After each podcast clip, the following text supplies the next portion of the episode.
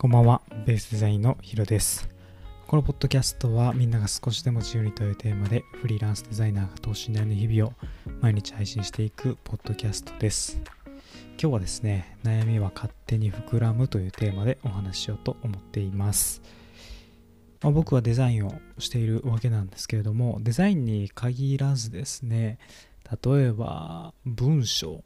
だったり、まあ、今 YouTube 人気ですけど YouTube をやっていたり、まあ、SNS だったりその中でフィードバックをもらって初めて気づくことってすごくたくさん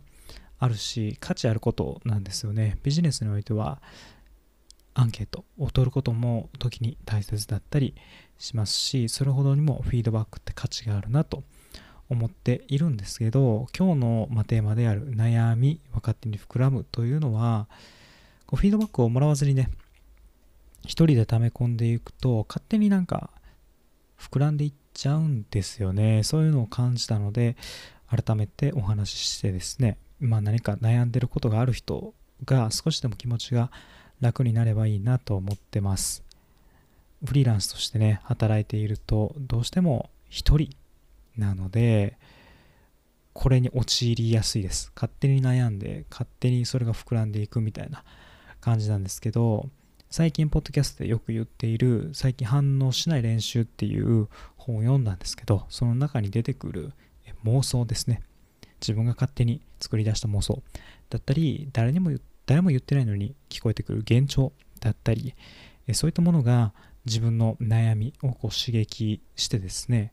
どんどん膨らんでいくと最近感じています。こういう見えない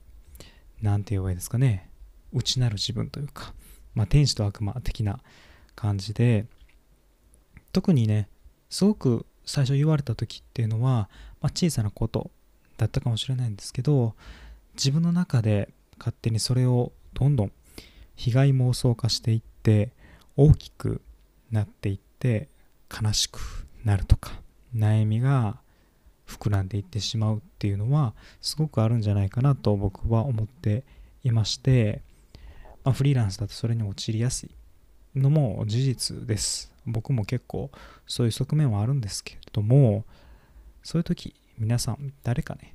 あの周りに相談できる方がいれば誰かに聞いてもらうっていうのはすごくいいと思います。でそこでフィードバックをもらうことですね。だと自分が、まあ、伝わってるかなとか伝わってないかなとか思っているところが意外と伝わっていたりだとか自分が気にしているところが周りからするとそんなことないよみたいな風に言ってもらえたりとかってするので勇気を出してね周りの人に相談をしてみることがいいのかなとこの悩みをね吐き出す自分の中で溜め込まずにしっかりと吐き出してえー、適切に処理をしていくことがやはり必要だなと思ってます。やっぱり放っておくとどんどんネガティブになるというかねネガティブ化していくような気は僕もしています。同じような仕事が続いてしまうとかね全然あるんですよ。やっぱ一人でできる範囲の仕事ってそんなに大きくないし割とルーティン的なものもあったりはするんですよねそういう中で本当に自分がやってるのは大丈夫なのかなとか思うシーンが多々あったりするんですけど、まあ、そういうところもね、えー、自分の仕事に誇りを持つじゃないですけど自分は誰かの役に立っているとかそういった実感が分ければねこうお客さんからフィードバックもらったりとかっていう風にできればこう自分が進んでいる感じっていうものを体感できて悩みっていうものはこう小さなうちから潰していけるんじゃないかなと思っていますので皆さんも何か悩んでるとかモヤモヤしていることがあれば誰かにぶつけてみるっていうのもいいかもしれませんあの口で